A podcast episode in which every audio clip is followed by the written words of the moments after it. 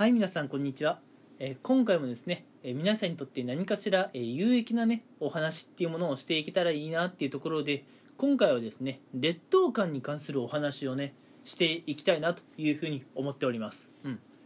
でこのラジオの最後の方にですね私が今読んでいる本のね紹介もちょっとしますので、え最後まで聞いていただけると嬉しいです、うん、なんでね本の紹介をするのかっていうのもね、えー後半の方でお話ししていきますね。はい、えそれではですね早速、え本日私がお話ししていきたい内容として劣等感っていうところなんですけれども劣等感ってね、うん、多分今現在もう皆さん多分ほぼ全員が、え抱えているものだと思います。劣等感のない人っていうのはねもうかなりすごい人だと思っていてでも劣等感のない人っていうのは何だろう？もう逆に悟り開いちゃってるのかな？なんかね、うん、それともなんかもう人生を生きていく上で必要なマインドがもう分かっているのかもしれませんね、うん、ただ普通の人っていうのはこうやっぱね劣等感っていうのは何かしら持ってると思うんですよ、うん、で今回ちょっと私の話をしていくんですけれども私の言う劣等感っていうのは身長なんですね。身長うん。あのちょっと私の話をさせてもらうと私今、えー25歳で、まあ、社会人男性というところで、えー世のね社会人男性の平均身長は1 7 0ンチというふうに言われています、うん、で私もね同じ社会人男性なんですけれども私の身長はっていうと1 7 1ンチ、うん、まあ結論から言うとね平均よりは高いんですよ。でもね本当にギリ。たった1センチあるかないかだから本当に誤差なんですよ。私のへ身長って。うん。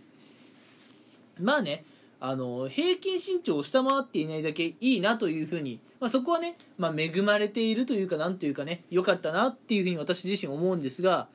じゃあこの身長に満足かって言われると僕は全然そうではないんですね。むしろもっと身長があったらよかったのに。1 7 0ンチ後半は少なくとも欲しかった。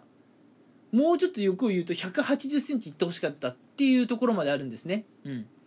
なのでまああの僕からすると正直この1 7 1ンチという身長は劣等感なんですよ、うん、あのいやそれだけあれば十分だろう。いいだろう、うん、贅沢言うなってって思う方もいらっしゃるかもしれませんがまあこれはやっぱりね僕は僕はねこの1 7 1センチっていう身長はコンプレックスなんですよ。で今ここのお話で大事なのは僕はっていうねこの一言が大事なんです、うん、っていうのもですね大体劣等感っていうのは主観的な思い込みが原因なんですね、うん、あ今今回このラジオの中で一番大事なところ言いました。劣等感っていうのは主観的な、えー思い込みが原因です、うん、例えば今の、えー僕の話でいきますと自分は、えー世のね社会人男性の平均身長1 7 0ンチに対してたった1センチしか高くない1 7 1ンチの身長である、うん、私はそれに劣等感を抱いている、うん、これはあくまでまあ私個人のね劣等感です、うん、なんでこんなあの、まあ、こんな身長って言ったらあれですけどなんでもうちょっと身長がなかったのかなというふうに僕は思ってるんですね、うん、もうこれ完全に、えー僕の個人的な意見です、うん、ただこれっていうのはあの僕がね1 7 1センチっていう身長に対してマイナスな考えを僕自身が持っているからそう思うんですよね、うん、まあやっぱねこう身長が高い男性の方がかっこいいじゃないですか。僕はそう思うんですけどね、うん、皆さんはどう思うかはちょっと分かんないですけども僕はやっぱ身長が高い男性っていうのはかっこいいと思うんですよ、うん、モデルさんとかも身長高いじゃないですか、うん、1 8 0ンチくらいあったりしますよね、うん、だからやっぱねかっこいい男性っていうのは高身長っていうのは必要な条件なのかなっていうふうに僕は思っちゃってるんですね。うん。まあえー、皆さんこれレンタル彼氏っていうの知ってますかね？あの彼氏をレンタルできるサービスなんですけれどもそのねレンタル彼氏の有名どころな、うん、採用条件としてもやっぱ男性の身長は1 7 5センチ以上は欲しいですと。これは最低限の条件ですって言ってたりしますからね。やっぱり男性には身長は大事なんだろうと、うん、でやっぱね身長が低い男性っていうのは女性から見てねちょっとこうやっぱときめかないのかなというふうにも僕は思ってるんですね。うん。なんで身長について僕は結構思い悩むところがあったんですよ、うん、やっぱり男としてね女性にかっこいいと思われたいのは本音ですよ、うん。まあ、これはねちょっと否定できないです。やっぱりかっこいいと思われたいですもん、うん、なのでね僕はこの身長にねちょっと劣等感を抱いているんですけれども、うん、まあこの僕がね主観的に抱いているこの劣等感っていうのは正直、まあ、僕がどう思ってるかっていうのと周りの人がどう思ってるかっていうので結構意見が違うんですよ、うん、多分周りの人からしたらあなたが勝手にその身長に劣等感を抱いているだけでしょと、うん、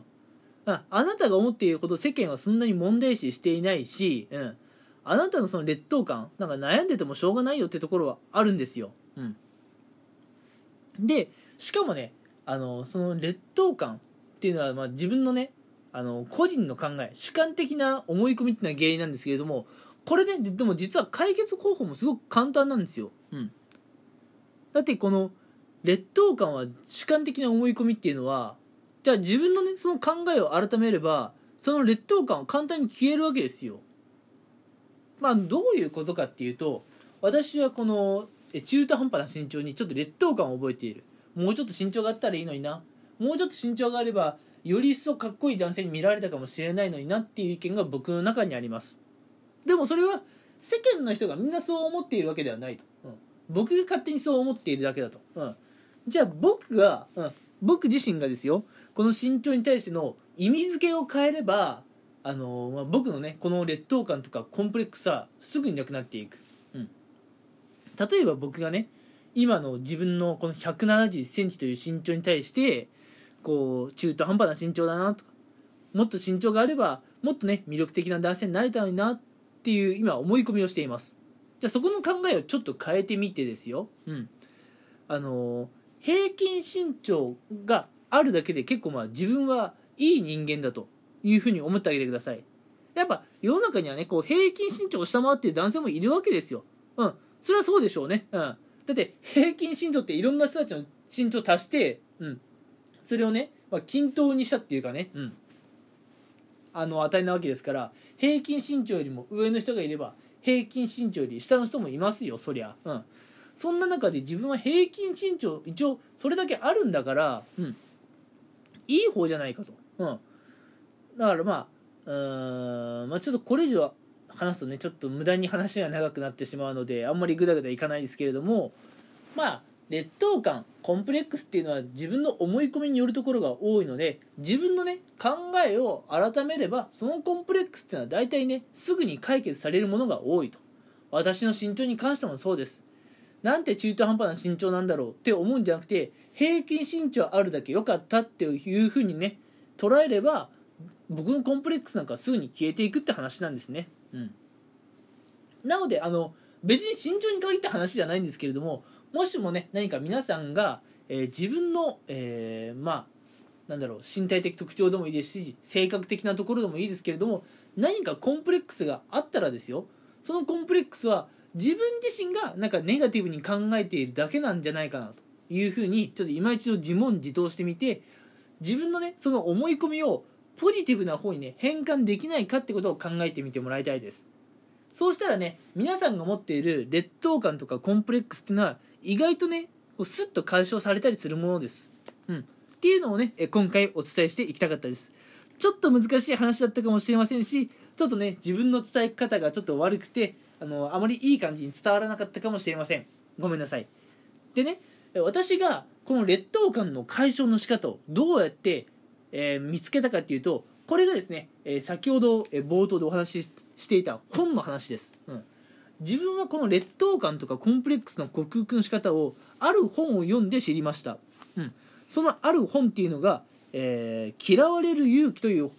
本ですね。これかなり有名な本なんですけれどもあの人生を生きていく上でね、まあ、皆さんいろんな悩みを抱えていると思うんですけれどもそのいろんな悩みのね解決の鍵がここに書いてあります。嫌われる勇気という方。あ本本。人じゃないです、うん、でもしね皆さんお時間があればぜひね嫌われる勇気というこの本をね読んでいただきたい。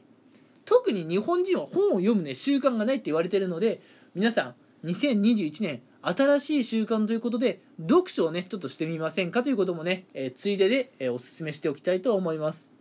はい、えー、長くなりましたが今回はこの辺にしておきたいと思います。それでは、え聞いてくれてありがとうございました。